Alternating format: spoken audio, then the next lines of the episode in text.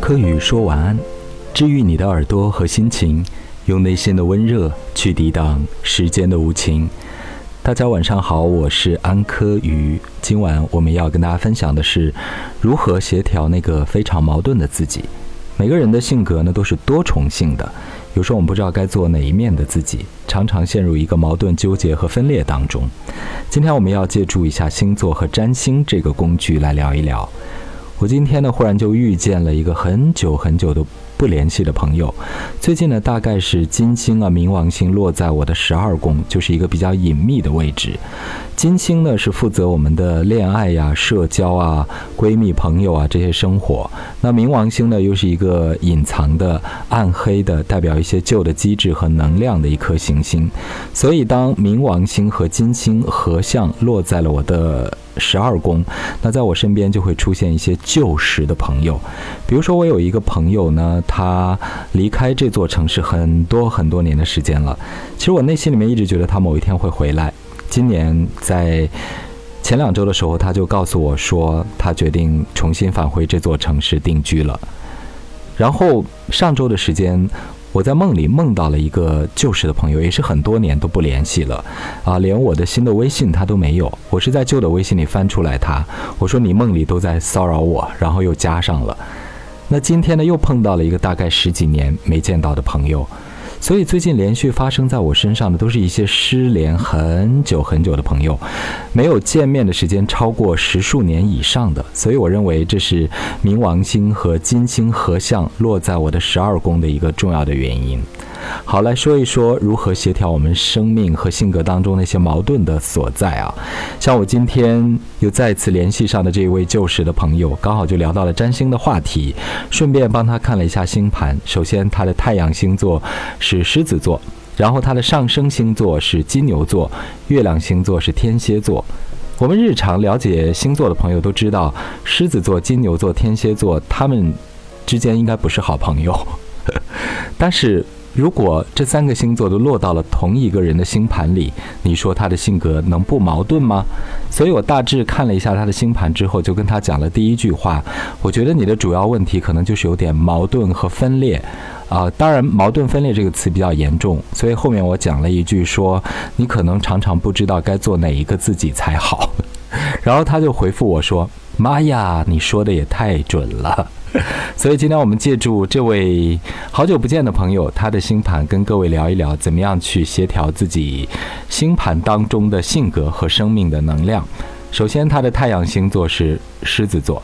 啊，金星也落在狮子座。金星是负责我们的享受生活的态度，负责我们的恋爱，负责我们的社交。总之呢，就是享受物质生活的一切，就是金星。然后呢，它的水星是落在了旁边的处女座，它的月亮刚我们说落天蝎座，它的火星也落在了天蝎座。怎么样去协调啊？我觉得协调生命能量就是看看所有这这些星星，它们的落座。哪一个位置是最好的？然后再去看行星之间的相位。如果我去帮这位朋友做生命能量的协调，我就会从他最好的那颗行星，以及相位最好的那几颗行星，去建议他坚持自己这方面的性格，而可以抛却或者是纠正和规避那些比较不好的落座和相位。首先，我们来说他这颗水星啊，它虽然是一个很威武的狮子座，但它的水星落在了处女座。那么，在日常跟人交流和表达的时候，它是倾向于非常严谨的去表达的，因为处女座就是讲究一种秩序感。但是，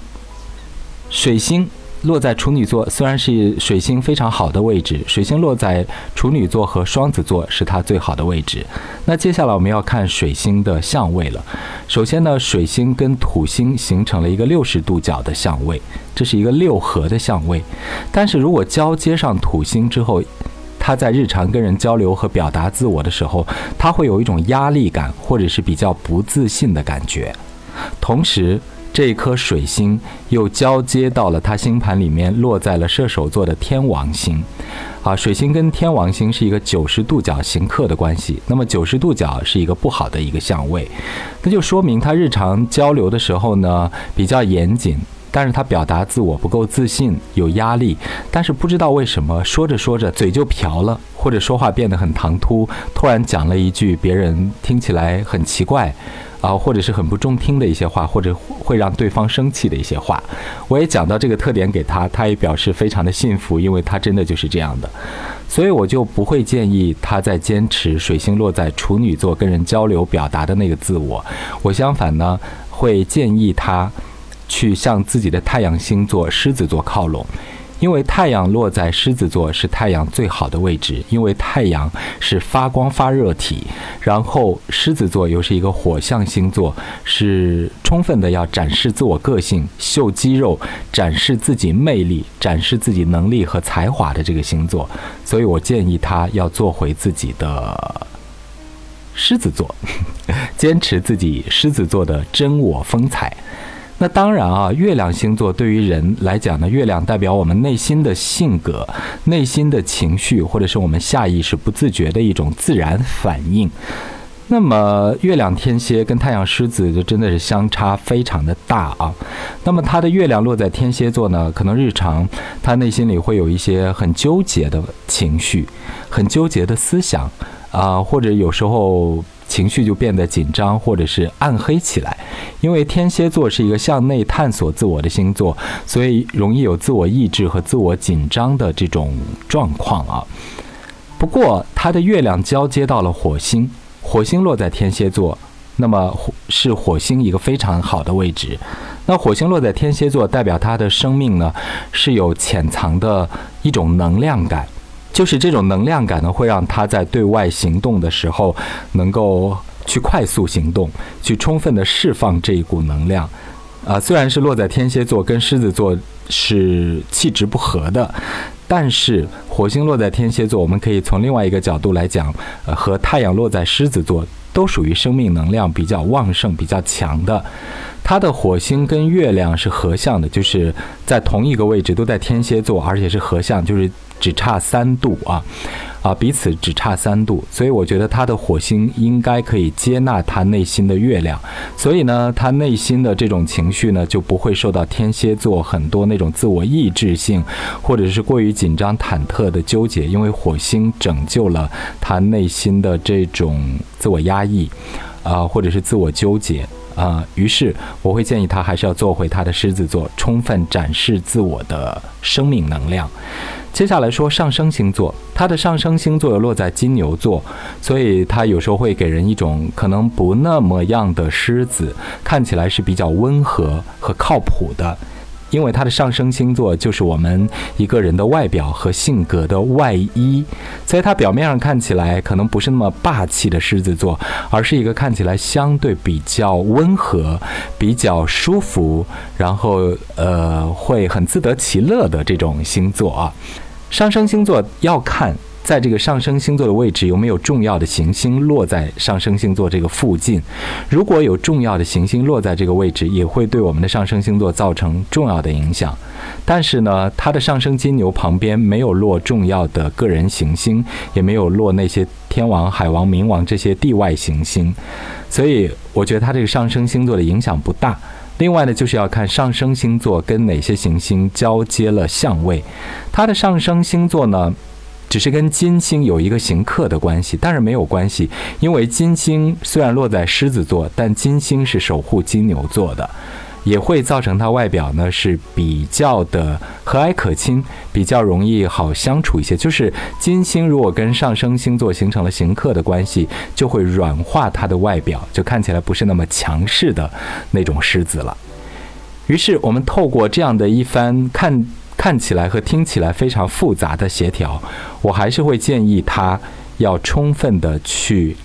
呈现和展现狮子座的那一个强大的表面和这种自我的魅力和自我的能量感，因为它火星落在天蝎，也是一个能量值很高的一个星座。啊，以上呢是一些基本的协调啊，当然每一个人的星盘是完全不一样的。我一般协调这个性格和生命的能量呢，我会从第一行星的落座，哪一颗行星落的这个星座是最好的，另外，这颗行星没有太多负面的相位，我会建议他的性格朝这个方面去努力。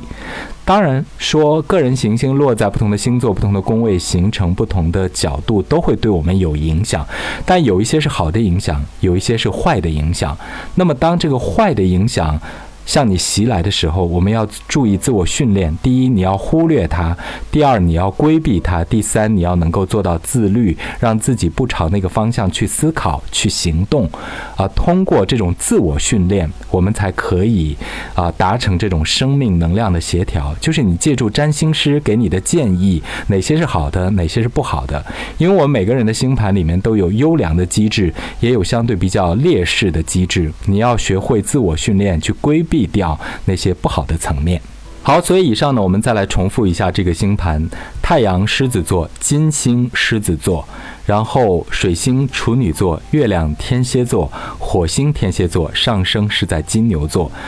所以纵观全盘，我会建议他做好自己的。太阳狮子座，而规避掉天蝎座对于他造成的一些不良的影响，因为月亮在天蝎座是一个不好的位置，但是还好他的火星落在天蝎座是一个好的位置，就相对拯救了他的内心。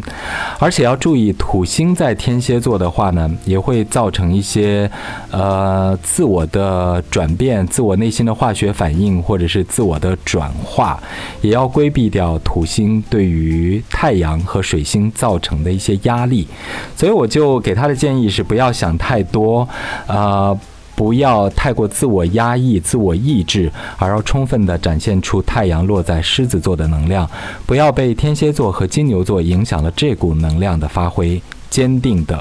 在内心里面定一个小闹钟，建立一个提醒机制：我是狮子座，我要做那个最伟大、光明和正确的自我。OK，好，希望大家可以听得明白，也希望大家可以了解到星盘是怎么样协调个人矛盾的性格，去梳理自己的生命能量。